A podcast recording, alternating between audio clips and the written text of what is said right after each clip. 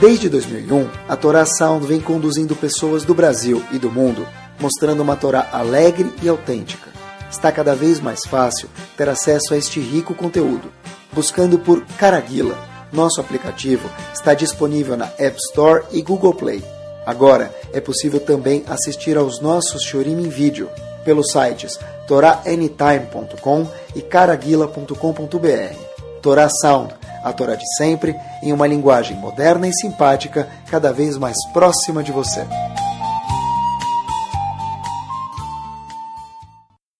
Muito boa noite, Bruhim Abaim. Vamos, Bezerra Hashem, começar. Eu já estava pensando que a gente fala que muito, tem muitos shurim que provam, também uma parte da Torá importante, que a Torá é Mina Shamayim, quer dizer que a Torá é divina, que Hashem que deu a Torá, e não foi um homem que deu a Torá para a gente. Obviamente que Moshe Rabbeinu escreveu a Torá, mas a Torá é divina. Hoje a gente vai provar, se Deus quiser, que não a Torá é divina, que nós, homens, somos divinos. Que o homem, ser humano, é Mina Shamayim. Isso que a gente vai provar hoje, se Deus quiser. Vamos começar por aqui. Rahamim falam para a gente, nossos sábios falam para a gente o seguinte: tudo na vida depende de uma coisa, de Hashem, óbvio, mas também, uma vez que já tem Hashem no mundo, com certeza, tudo na vida depende do mazal da pessoa, da sorte da pessoa.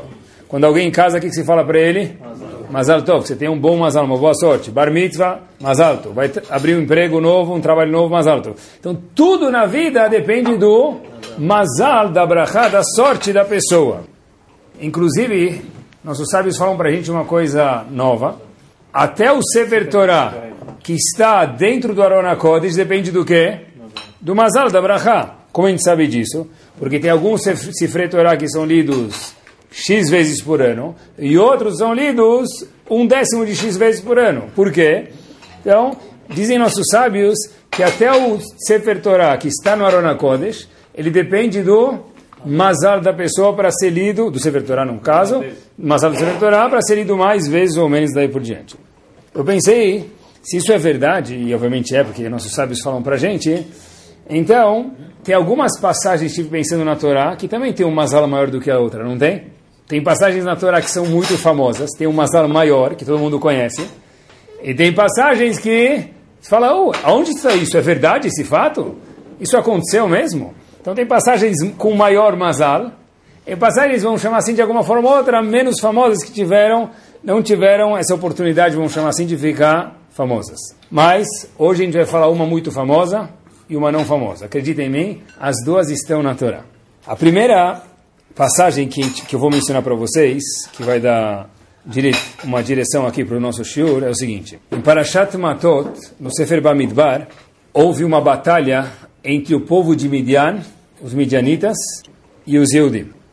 Moshe Rabbeinu deu algumas instruções para o povo como eles tinham que proceder. O que vocês podem fazer, o que vocês não podem fazer.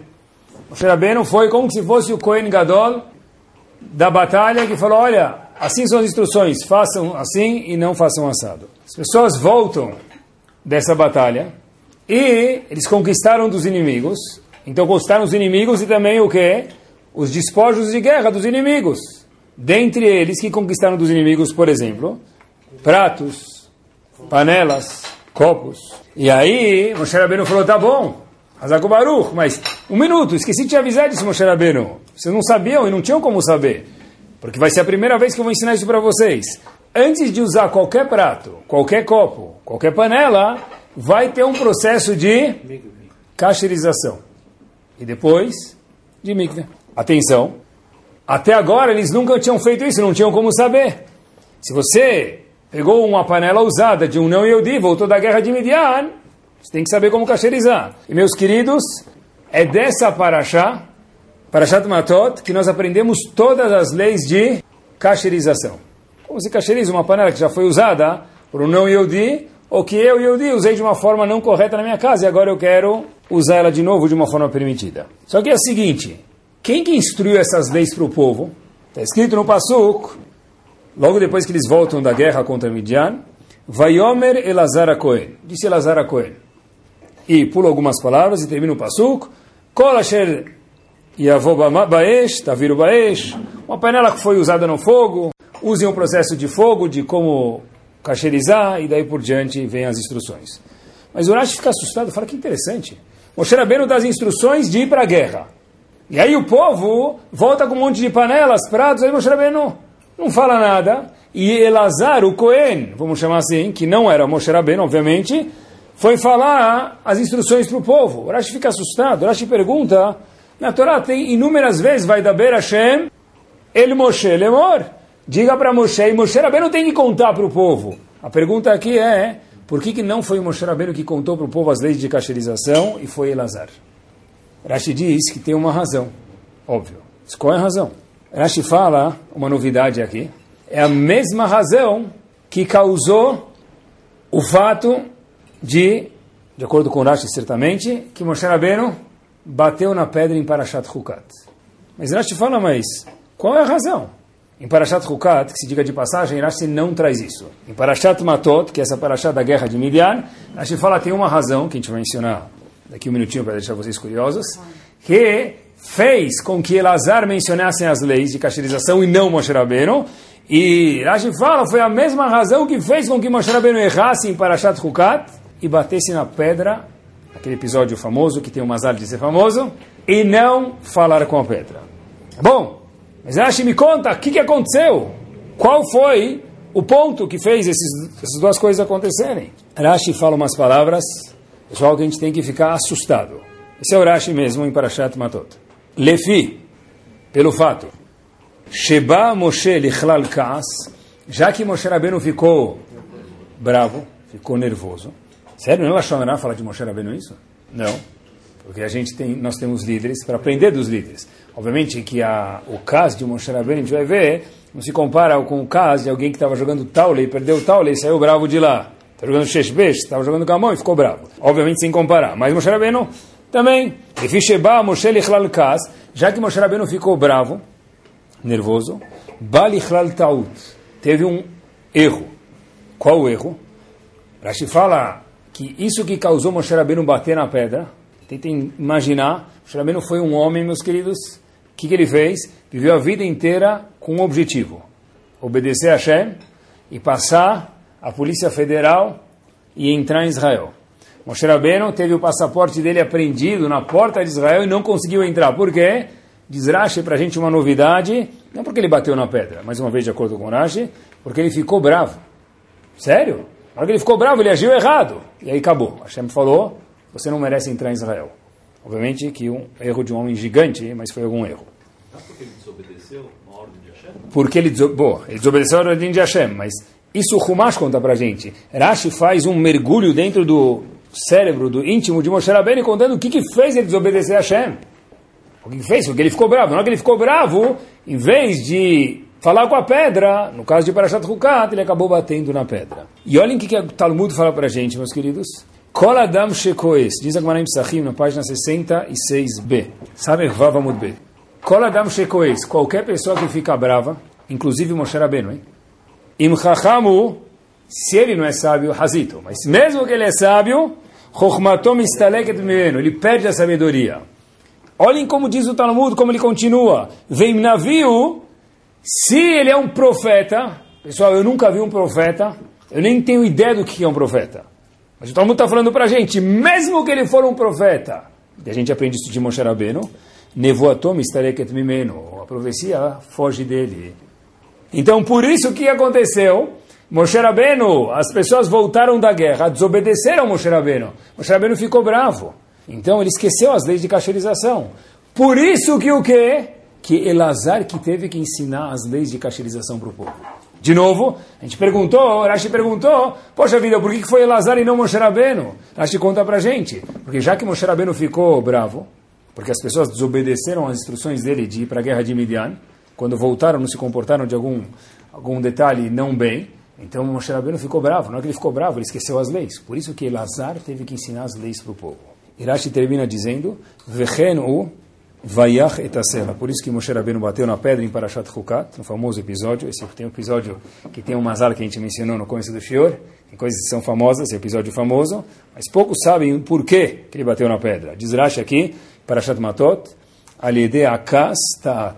Pelo fato que Moshe Rabbeinu ficou bravo, Foi isso que gerou que ele não entrasse em Israel. E o sonho de vida dele, o sonho de consumo de vida de Moshe Rabbeinu, parou por aqui. Teve que morrer, ser enterrado fora de Israel, por quê? Por uma virtude, cas.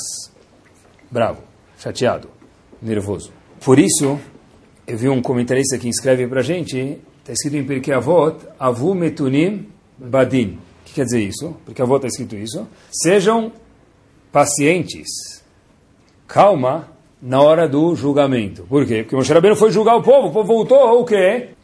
Errou! O povo errou na volta da guerra. Moshe Rabbeinu ficou um pouco mais afoito do que devia, oh, esqueceu as leis. O povo começou a pedir água, Moshe Rabbeinu ficou um pouquinho mais agitado do que devia, bateu na pedra. Por isso está escrito, mesmo um juiz, quando ele vê alguém errado, tem que julgar o caso, mas avumeturim badim, tem que ser calmo. Cuidado para não ficar bravo.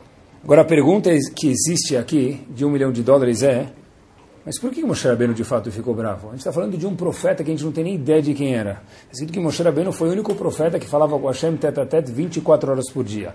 Todos os outros profetas, como falavam com Hashem? Dormindo só.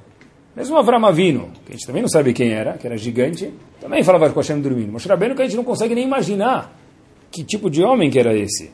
Que tipo de navio de profeta que era esse. Então como é que pode ser que Moshe Rabbeinu ficou bravo? Bnei Israel desobedeceram, a ordem dele na volta da guerra de Midian. Não tem que ficar bravo.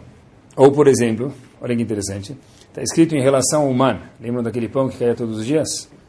Moshe Rabbeinu falou para o povo, peguem uma porção por dia.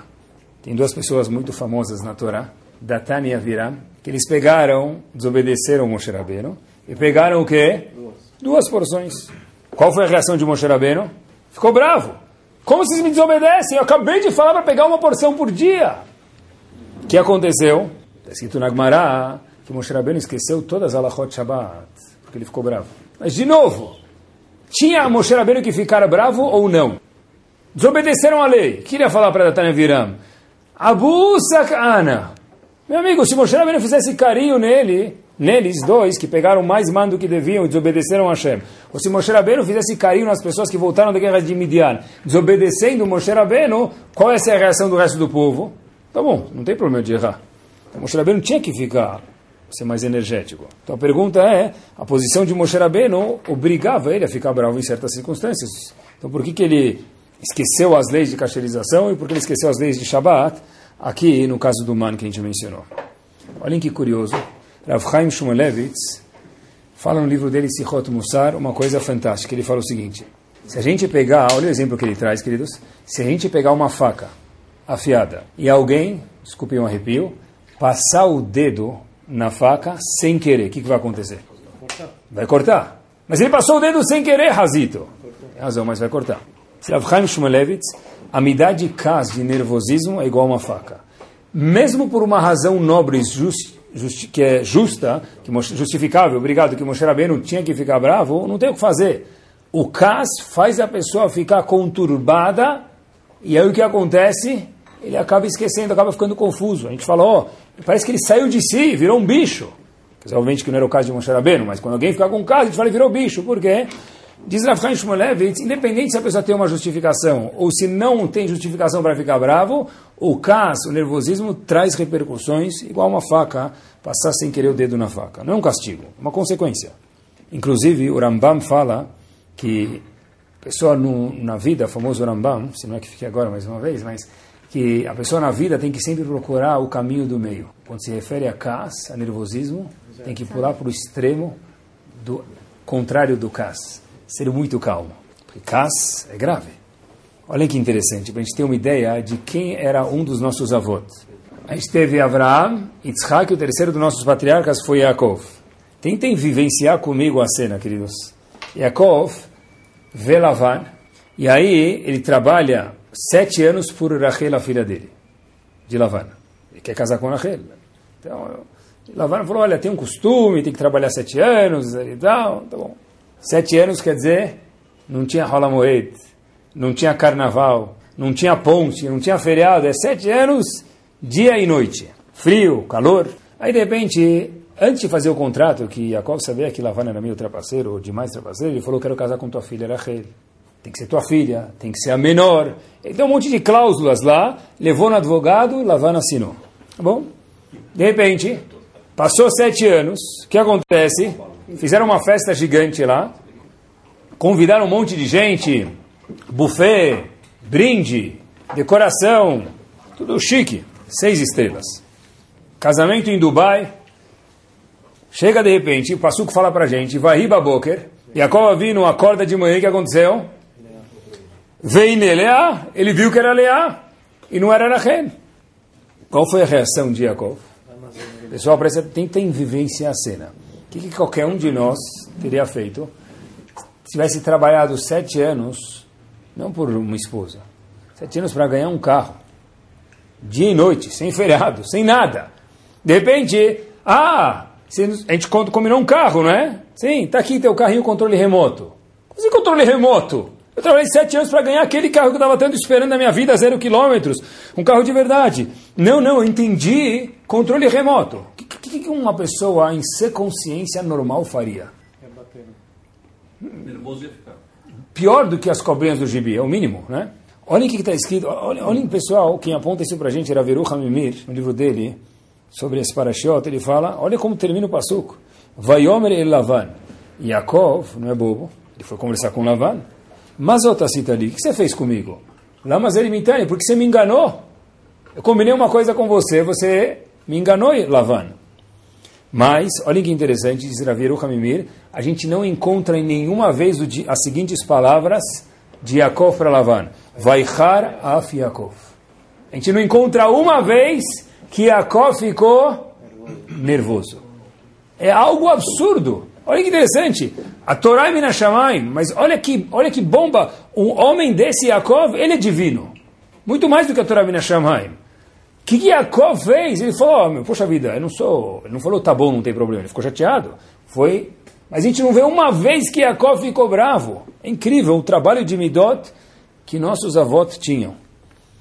Nenhuma vez aparecem as palavras Vaichar af Yaakov, Yaakov ficou chateado. Assim aponta Raviru Hamimir.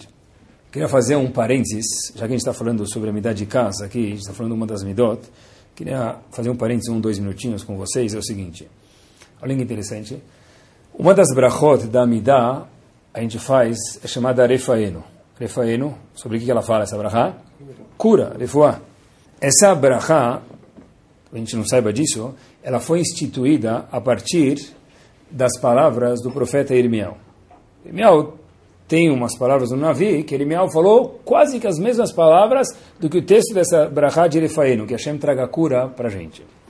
Só que Rav Schwab faz uma pergunta no livro dele sobre Tfilah. A gente não encontra nenhuma vez que Elimiel estava doente. A nossa Tfilah, de Erefaeno de Refuá, de cura, é baseada em quê? Nas palavras do profeta Elimiel no Navi. Elimiel fez essa, essa Tfilah, vamos chamar assim. Por isso que a gente faz também essa Brachá no Shumanai Namidá. Agora a pergunta que Rav Schwab aponta é que Ermiel não estava doente. Então, como é que a gente copia a Brachá de lá para curar os enfermos? Ele não, ele não estava doente. Olhem que forte. Rav Schwab é o seguinte, Refaeno não é só para doença, Lorena. Então, para que, que Refaeno cura, se não é para doença? Dizer o seguinte, a pessoa tem dois tipos de doença possível no mundo. Uma é loaleno, uma doença física, e outra também tem que se dizer loaleno, é uma doença espiritual. Olhem que bomba!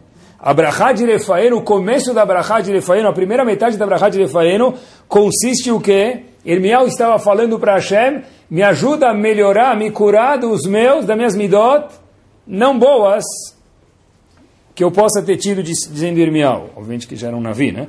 Mas, alguma midá, ele queria melhorar mais ainda. Então, todos os dias, quando a gente faz na Barachá, Refaeno Hashem Venerafe, etc e tal, a gente está pedindo no começo da Barachá o quê? Barachá, Refuá, para quê? Curar as minhas midot. E no meio dessa Barachá, Lechol Machoveno, Lechol Makoteno, nessa parte, que é a segunda metade da Barachá, a gente começa a pedir cura o quê? Física. Só olhem que novidade. O começo da Barachá de Refaeno não fala nada sobre uma cura física, é uma cura espiritual. Espiritual do quê? midot. Porque midot também é uma doença. Midot erradas. Olha que interessante. Quando se faz Mishiberach, os Ashkenazim fazem Refuat Nefesh, isso para dentro também fazem isso, né? Refuat Nefesh, Urfuat Aguf. O que quer dizer Refuat Aguf? Que Hashem cure o corpo. Que quer dizer Refuat Nefesh? O que quer dizer cura da alma? Vai fazer o quê? Botar incenso em volta do cara? O que é Refuata Nefesh? Refuata Nefesh é melhor, que Hashem cure as midot da pessoa. Quer dizer, a gente vê como Rahamim vem uma midá não boa igual uma doença física.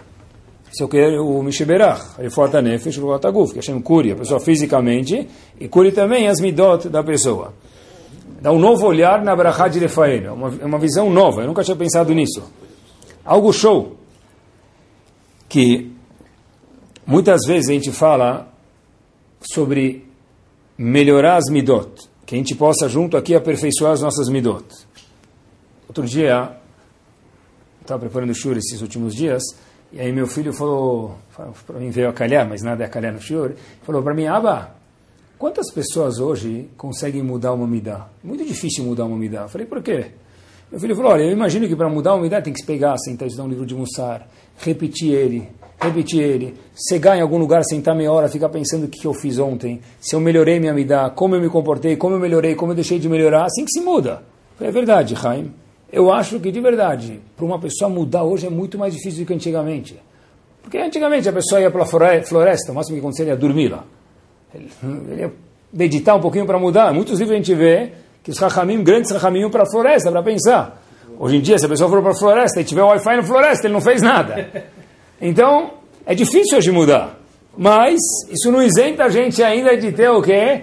Pensar que é refuata nefesh guf, uma midá não boa, uma característica não boa, um traço pessoal não bom, também precisa de cura. Hoje é mais difícil, provavelmente, trabalhar as midot, mas não isenta a gente do trabalho. Inclusive o Rambam fala que igual, o Rambam também fala essa ideia, igual que tem doenças físicas, o Rambam traz isso nas alahot dele, também tem doenças o quê? Espirituais. O Rambam chama isso de doença mesmo. Quer dizer, interessante. Né? O CAS é uma doença. Sério? Estava estudando, uma das pessoas que eu estudo particular, estou estudando com 28, pai de família, assim, relativamente jovem, ele veio me contar, olha, Rabino, poxa vida, tá, outra vez fica um pouco agitado, tá, mas não tem problema, né? Falei, olha, não tem problema se a gente trabalhar sobre isso, mas se não, tem problema. Falou, por quê? É proibido? Falei, sim. Mas tem uma verá de não ficar bravo? Sim, midot ruins é uma doença, claro que tem uma verá. Né? Então, a gente tem que saber que uma midá não boa tem que ser trabalhada e tem que ser vista igual uma verá. Pessoal, olhem como que dá para trabalhar as midot e olhem como que o homem é minashamai, se ele quiser trabalhar sobre si. Rav Yaakov Kaminetsky teve durante a sua vida, a esposa dele ficou muito doente enquanto que ele ainda estava bem. Rav Yaakov Kaminetsky, não Rav Yaakov Kanievsky, Rav Yaakov Kaminetsky foi Rosh Shiva em Toravadat, em Nova York. A esposa dele estava doente. Uma das pessoas da congregação dele foi viajar para Israel e falou para ele, Rav, eu gosto muito do senhor, e queria agradar o Rav, falou, eu vou ir para o, agora atenção, Rav Yaakov Kanievsky, cuidado para não confundir, mais conhecido como Stipler, eu vou pedir para ele rezar pela esposa do senhor. Então, Rav Yaakov Kamineski, vamos chamar um de Stipler e de outro Rav Kamineski, tá bom? Rav Yaakov Kamineski, que tinha esposa doente, falou, muito obrigado, você vai rezar, que você vai levar o nome da minha esposa para o Stipler. Esse Yehudi, de Nova York, chega em Israel, e ele chega, a primeira coisa que ele vai fazer é visitar o Stipler, ele chega de manhã, cedo, a gente sabe que o avião às vezes chega em Israel 5 da manhã, 6 da manhã. Então ele conseguiu entrar no Stipler e ele saiu do Stipler 9 da manhã. Todo eufórico, pedi para o Stipler rezar para a esposa, e quando o Stipler viu que era a esposa do Rabiakov Kaminetsky, falou, uau, sentiu mais incomodado porque conhecia a personalidade, fez uma desfila mais caprichada de alguma forma. Então esse indivíduo da, da, da sinagoga do Rabiakov Kaminetsky, a primeira coisa que ele faz é o quê? Liga para o Rabiakov Kaminetsky. Agora lembrem que quando são sete da manhã, oito da manhã em Israel, que horas são em Nova, em Nova York? Madrugada. Rav Yaakov Kaminetsky estava com a esposa no hospital. E toca o telefone dele na madrugada. Então, obviamente, o que, ele faz?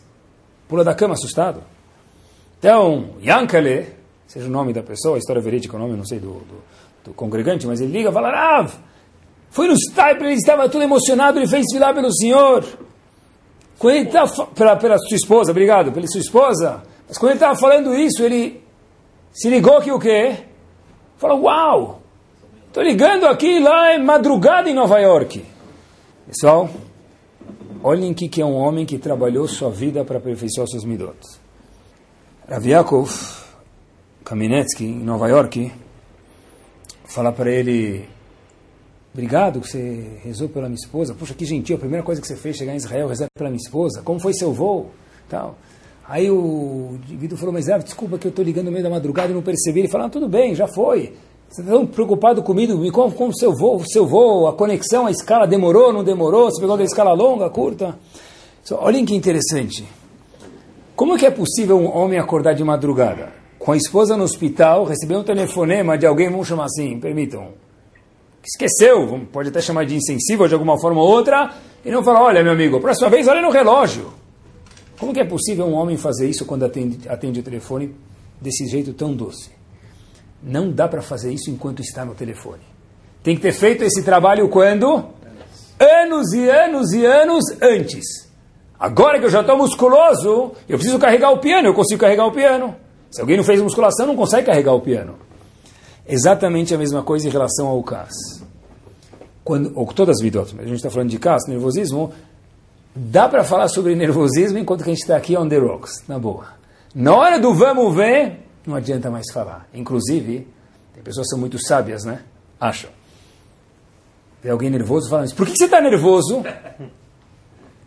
Se não tivesse nervoso, ficaria agora, porque justo que você me perguntou por que eu estou nervoso. O Mará fala em Brachot, Emeratzim leadam beshat kassó. Quando a pessoa está brava, na hora de perguntar para ele, por que, que você está nervoso? Pergunta daqui duas horas, agora não, você não vai levar uma chinelada. Né? Então, tem que trabalhar antes, é isso que a gente está fazendo agora, juntos aqui, crescendo. Agora, qual é o remédio contra o CAS? Qual o remédio racional que existe contra o CAS? Pensei uma das opções, é o seguinte. Acho que o primeiro ponto é o seguinte. Vocês lembram do sonho de Yosef? Yosef, no sonho de Yosef não, os sonhos do farol que Yosef interpretou? Farol estava no palácio e teve dois sonhos. Ficou assustado. Chamou todos os magos, pessoas capazes de Oxford, de Cambridge, para interpretar o sonho dele. Université do Egito. E ninguém conseguia interpretar. Ficou preocupadíssimo. Até que uma pessoa falou lá na prisão, olha, tem um judeuzinho lá na prisão que uma vez me interpretou um sonho. Talvez ele saiba de interpretar. Quem era esse Eudê? Yosef. Yosef estava na prisão. Tá bom. Yosef sai da prisão, interpreta o sonho, e aí, nós leitores, como a gente lê a Torá, a gente fala, uh, Hazako Baruch farou. Graças a Deus que você sonhou, para que Yosef pudesse sair da prisão.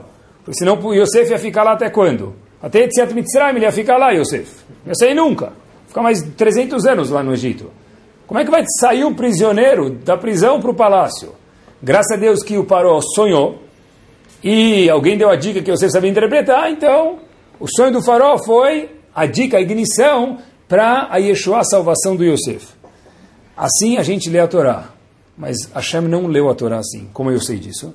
O Midrash fala sobre esse sonho do faraó, a interpretação de Yosef, Ketz Sam Lechoshech. Hashem colocou um fim para a escuridão. Como assim? Hashem falou o seguinte, olha, chegou o momento, olha, olha que visão completamente oposta. Chegou o momento de Yosef sair da prisão. Por conseguinte, Paró sonhou. Não que Paró sonhou, yuhu, Yosef saiu da prisão. Já que Hashem achou que chegou a hora de Yosef sair da prisão, Paró sonhou. Como diz o Midrash, Midrash Ketz Sam Lechoshech. Hashem colocou um fim para a escuridão. O que isso tem a ver com o Kas? Tem duas formas de ver a vida.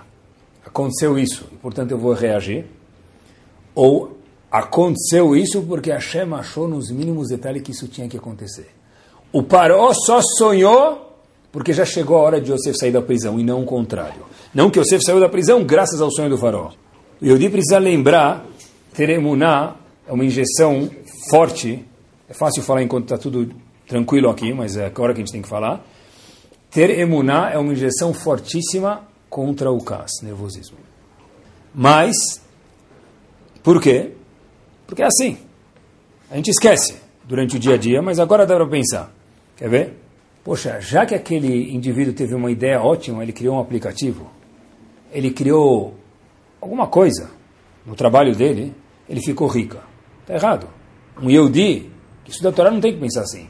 Já que chegou a hora dele ficar rico, apareceu a luzinha aqui na caixinha cinzenta, no cérebro, que deu Hashem, a dica dele criar o aplicativo. O aplicativo foi um detalhe. Sério, mas como? Sem aplicativo não teria ficado rico. Está errado. Hashem achou que chegou a hora de ficar rico e deu a ideia. Não que, já que eu fiz o aplicativo, eu fiquei rico. Está errado isso.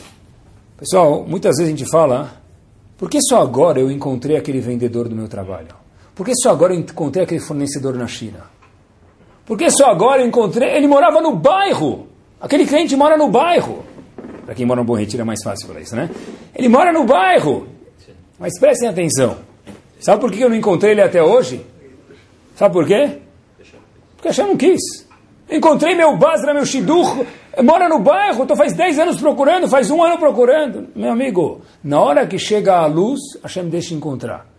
Não é que já que eu encontrei, não está errado. Na hora que chegou a luz, Hashem deixou a pessoa ver aquilo. Puxa, como não tive a ideia desse despachante antes? Ele faz uma importação por outro estado, por, outro, por outra cidade, e o imposto é 1% a menos. 1% a menos muda muito para mim. Poxa vida, quem me deu a dica foi meu cunhado, foi meu primo. Eu conheço meu primo faz 40 anos, faz 30 anos. Não teve a dica até hoje, por quê? Porque o Yehudi tem que ter uma, que até agora não tive a dica, porque não aconteceu. Ah, eu troquei o dólar para fazer a importação no mesmo, mesmo dia. Presta atenção, é o contrário, não é que sorte que eu tive de trocar o dólar. A Shem achou que eu tinha que ganhar mais nessa mercadoria e infelizmente que não aconteça menos na outra. Por conseguinte, eu troquei o dólar no câmbio X. Assim que o Yehudi tem que pensar. Olhem que curioso. Uma das esposas de Avram Avinu chamava Hagar. Ela chega no deserto. Avram Avinu com muita dor, mas já que Hashem mandou, mandou, ele obedeceu isso, mas com muita dor, mesmo que ele era um navi, ele era um profeta. Ainda assim, é difícil mandar o filho embora de casa e a esposa. Hashem falou, manda tua esposa Agar e seu filho Ishmael embora de casa. Os dois saíram embora de casa e levaram bastante água. Só que Rashi fala que Ismael estava com febre e bebeu mais água, então acabou a água mais rápido. Então, de repente, Agar vê o filho dela no deserto sem água. Não conseguia mais ver o filho. Parashat Vairá. Escrito na Torá, não que Hashem criou uma fonte d'água. Vaifkach Elohim eteneha. Hashem abriu os olhos de Agar. Vatere beremayim. E Unclus traduz lá que ele revelou os olhos dela, não o poço. O poço já estava lá, mas ela não tinha visto até agora. Porque ela viu, porque Hashem falou, agora chegou a hora de você ver o poço. Teu filho teve que passar sede uma, duas, três horas, dois dias, não sei quanto tempo, a Torá não conta. Mas como que eu não vi o poço até agora? Não que Hashem criou um poço. O poço já estava lá, mas não tinha visto, porque o Yehudi tem que ter muná, que a Kadosh Baruch controla o mundo, o mundo nos mínimos detalhes. Poxa vida, por que até agora que raiva! Como assim que raiva? Só aconteceu assim porque tinha que ter acontecido assim. Não é raiva, é o contrário. Tinha que dançar de sorte que Hashem me deu um teste. Não queria, mas agora que já foi, eu tenho uma oportunidade na vida de, puf, crescer. Quer ver? Pessoa liga e fala, olha, desce daqui 10 minutos. Eu estou com pressa, hoje não posso atrasar. Chega embaixo do prédio, esposa, marido, filho, filha, não tem ninguém. Karate, enone. Ninguém vem. O que, eu faço? Coisa buzina. Buzina, fica bravo, presta atenção. Se eu tenho emuná aqui, vou tentar que a próxima vez isso não aconteça, mas essa vez já foi. Essa vez já foi. Se eu tenho emuná que eu tenho que falar, vai embora, pega um Uber, pode ser. Mas não posso ficar bravo. O que eu tenho que fazer? Falar, poxa vida, ela só demorou, ele só demorou porque tinha que demorar. Não é que eu tinha que chegar 10 minutos depois, por isso que ela demorou, e não o contrário. Que bomba, olha que visão diferente. Isso é Ashgaha Pratit. Isso é confiar na providência divina. Ah, providência divina que eu ganhei um bilhão de dólares. É fácil. Divina, quando não deu certo, também é providência divina, porque Hashem controla tudo no mundo. Olha que, na verdade, o homem tem que lembrar que tudo na vida acontece no momento certo do jeito que Hashem quer. Só encontrou Hagar, a água, no momento certo que Hashem deixou, mas o poço de água já estava lá no deserto com o filho dela, Ismael. Estava se a gente fica bravo, tentem pensar na profundidade da coisa aqui, na quanto profundo é isso, mas acho que, acho que é verdade. Cada vez que a gente fica bravo, o que a gente está fazendo então de acordo com isso? Discutindo com a Kadosh Baruch Falou, Hashem, eu não concordo com você, o mundo não deveria ser assim. Pessoal, olhem, olhem que profundo. A pessoa que fica bravo, obviamente que a Hashem entende que a pessoa ficou brava, tal, mas a gente está tranquilo, agora dá para pensar, juntos, tranquilo. Quando eu fico bravo, tem um pouquinho aqui de, me permitam, um cofruto. Eu estou indo contra a Hashem. Hashem, eu não concordo com você. Eu sei mais do que você. Que ela não deveria demorar 10 minutos. Eu sei mais do que você, que eu devia ser mais rico. Que eu devia ter mais filhos, menos filhos, mais bonitos, menos bonitos. Cada vez que eu fico bravo com uma situação, pessoal, pensem junto comigo, eu estou discutindo com o Kadosh Baruch Hu, estou falando para Hashem, eu não confio em você, minha imuná não é plena em você. Olha que forte. Hashem não dá nenhum teste para que a pessoa erre. Não, um Hashem dá um teste que a pessoa consiga passar. Que nem um cavalo na pista de... Não, sem comprar ninguém aqui, um cavalo. mas que nem um cavalo na pista de pismo. O cavalo só virou Triple A agora. E o ele cavalo treinou, vale 500 mil reais, por quê? Ele treinou. Sabe por quê? Porque ele pula tantos centímetros a mais do que os outros. Para isso ele teve que cair, derrubar algumas vassourinhas, derrubar aquele cone, derrubar aquele pauzinho, tá certo. Mas se nos testes que eu tenho, eu erro e eu paro à noite, alguma hora na semana e falo, puxa vida, amanhã precisa ser melhor, a gente tem que ter ideia que a Hashem me permita, com respeito, está sorrindo de alegria de orelha a orelha, se a Kadosh Baruch tivesse uma face, podia pensar assim dele. É incrível. Por quê? Porque, na verdade, o teste vem não para a gente ficar preocupado que a gente errou. Como eu posso fazer para melhorar amanhã e não repetir o mesmo erro? Olha que bomba. Se cada vez que a gente ficasse bravo, então eles já fazem isso, a gente melhora um pouquinho, pessoal, em 10 anos eu sou outra pessoa. Ninguém me reconhece mais. Nada me chateia quase. Incrível. Eu sempre penso comigo mesmo, agora dá para falar é mais fácil, daqui três dias, quanto que eu vou lembrar disso? 0 a 10. Quanto que isso é grave? 10 tem que ser uma coisa grave, não que eu perdi o jogo do Playstation. 10 tem que ser uma coisa grave. De 0 a 10, quanto que vale isso? Daqui três dias, quanto que eu vou lembrar isso? Esse tem que ser o termômetro. É verdade. Eu lembro uma vez, teve um menino que... Menino não, já tinha 20 anos, estava em Shiva. Eu já tinha, talvez 20, 21 anos, eu estava em Shiva. E aí, eu lembro que faleceu a mãe de um colega, tinha a mesma idade, e o sobrenome desse menino Schumann. Schumann é um sobrenome famoso nos Estados Unidos. O pai dele é uma pessoa muito ativista nos Estados Unidos em causas religiosas judaicas, uma pessoa muito boa. Meu Roshivá falou para mim, vou te contar uma coisa. Pergunta depois para esse menino. Esse menino na casa dele nunca escutou a mãe dele levantar a voz. Foi o espelho mais fantástico e mais curto que eu escutei na minha vida. Esse menino perdeu a mãe, ele tinha 21 anos de idade, tinha mais seis ou sete irmãos. O Rashivá falou para mim, pode perguntar para ele, eu conheço muito bem o pai, conheci a mãe. O menino nunca escutou a mãe dele levantar a voz em casa. Não quer dizer que o pai pode levantar? No caso aqui foi da mãe. Mas, pessoal, Adam chamar esse homem é um homem divino. Olha que perfeição isso aqui, olha que espetacular. Isso quer dizer que quando eu ligo para a operadora, todas, cada uma a sua, e aí a mocinha lá fala para mim, quando já não é automatizado, depois você passa todo aquele processo automatizado, ela faz aquelas oito perguntas de segurança, presta tentando no cofre do, do, do Banco Central. Tudo isso para você perguntar quando vence sua fatura, né? Ou quanto deu a fatura. Você quer pagar o... Aí isso faz oito perguntas de segurança. Nome da sua mãe, solteira, nome da sua mãe de casada, CPF, data de nascimento, comida preferida, cartão, o seu boleto é pago débito automático ou é pago no, no boleto. São perguntas que eles fazem. Então eu estou errando não? Algumas perguntas. Muito obrigado por aguardar e passar o processo de segurança. Se você faz Agomel, Hazakobaruch, tá bom. Eu vou transferir o senhor para o setor responsável. Amigo, Podia fazer o quê? Me fala antes. Beleza. Agora, mas depois do shur de hoje, eu sei que tudo é Minashamay. Então, Hashem fez ela aparecer na minha ligação. Hazako Baruch. A próxima moça faz as mesmas oito perguntas. Tá bom. Mas, já que eu sou um homem esperto, antes de ela me fazer perguntas, eu falo para ela, eu vou fazer uma pergunta para a senhora. A senhora é do setor de pagamentos, eu quero saber o código de barra e o valor? Sim, sim. Tá bom, então eu respondo as oito perguntas de novo. Beleza, todo feliz, voando, que nem um anjinho. Então, minha senhora, qual é o valor que eu tenho que pagar e por que, que é justo esse valor? Me explica aí, um minutinho na linha, por isso que eu estou ligando. Ai, nós estamos sem sistema. Mas, minha senhora, para que, que eu estou ligando se está sem sistema? Perguntar o quê? O que, que você comeu ontem à noite na janta?